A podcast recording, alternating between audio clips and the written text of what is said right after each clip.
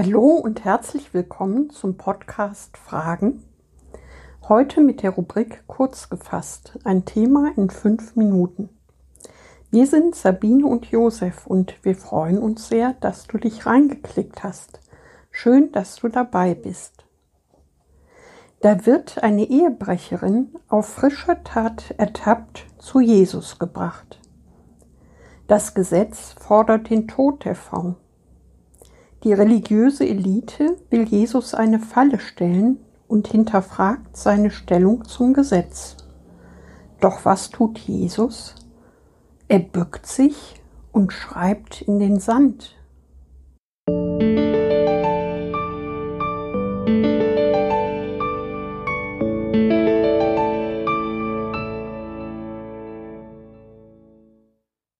Was schrieb Jesus in den Sand? Jesus, der Autor des Gesetzes. So verdamme ich dich auch nicht. Johannes 8, 11b. In meinem Blog Die erste Frage habe ich schon auf den Autor Arnold G. Fruchtenbaum und sein Buch Das Leben des Messias hingewiesen. Nun möchte ich einen weiteren Gedanken aus seinem Buch mit euch teilen. Es geht um Johannes 8, 2 folgende, wo die Pharisäer und Schriftgelehrten die religiöse Elite ihrer Zeit, eine Frau zu Jesus bringen, die auf frischer Tat beim Ehebruch ertappt worden ist. Sie tun dies allerdings nicht, weil sie so sehr an Gerechtigkeit interessiert sind, sondern einzig und allein, um Jesus eine Falle zu stellen, damit sie ihn anklagen könnten, das Gesetz gebrochen zu haben. Vers 6. Bei allen anderen Auseinandersetzungen der Pharisäer mit Jesus war es immer um die mündliche Überlieferung des Gesetzes gegangen, die Satzungen der Ältesten, die Mischner.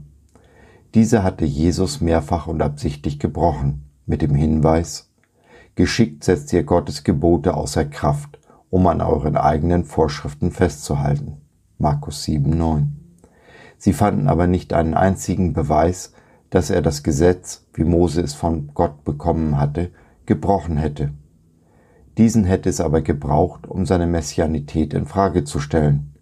Denn wer das Gesetz bricht, kann unmöglich der Messias sein. Es ging also um die Frage, ob Jesus der Sohn Gottes ist oder ein Lügner. Letzteres wollten die Pharisäer und Schriftgelehrten unbedingt beweisen. Dazu war ihnen jedes Mittel recht. Was tut nun Jesus? Er schreibt mit dem Finger in den Sand. Vers 6 und auch in Vers 8. Viel ist darüber spekuliert und geschrieben worden, was denn nun Jesus in den Sand geschrieben hat. Diese Frage sei aber, so stellt Fruchtenbaum zu Recht fest, völlig unerheblich und die Antwort längst im Sand verwischt. Denn die Betonung im Griechischen liegt nicht darauf, dass er etwas schrieb, sondern dass er dies mit seinem Finger tat. Von den 613 Geh- und Verboten der Tora, dem Gesetz, sind 603 vom Menschen mit der Feder auf Pergament geschrieben worden. Und die restlichen zehn, die zehn Gebote? Viermal weist uns die Tora darauf hin, dass die zehn Gebote, also auch das Gebot über Ehebruch, von Gott selbst mit seinem Finger in Stein geschrieben worden sind. Jesus war im Tempel, Vers 2.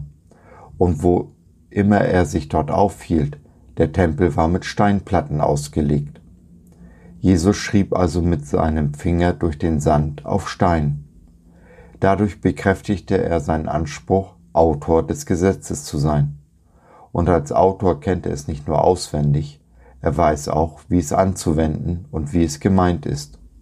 Er kennt, besser als jeder Mensch, Sinn und Ziel des Gesetzes. Ja, mehr noch, Jesus ist die Erfüllung des Gesetzes und ist durch seinen Tod und seine Auferstehung des Gesetzes Ende, so Paulus in Römer 10,4.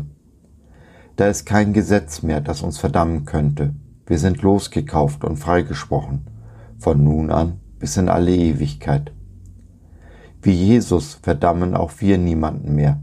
Im Gegenteil, wir verkünden seine Wahrheit, die uns frei macht, frei von aller Schuld und Ungerechtigkeit und so hinterlassen wir diese Welt ein kleines Stück besser, als wir sie vorgefunden haben. So, das war's für heute. Wir hoffen, du hattest Freude und konntest etwas mitnehmen.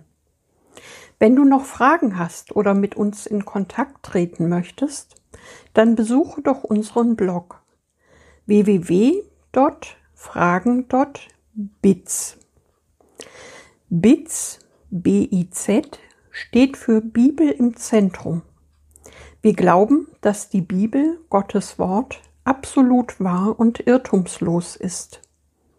Gott hat uns lieb und möchte, dass unser Leben gelingt. Dazu gibt er uns in seinem Wort Orientierung und Wegweisung für ein Leben in Fülle, genauso wie Jesus es in Johannes 10, Vers 10 versprochen hat. Was meinst du dazu? Lass von dir hören, wir würden uns sehr freuen. Bis dahin, Sabine und Josef.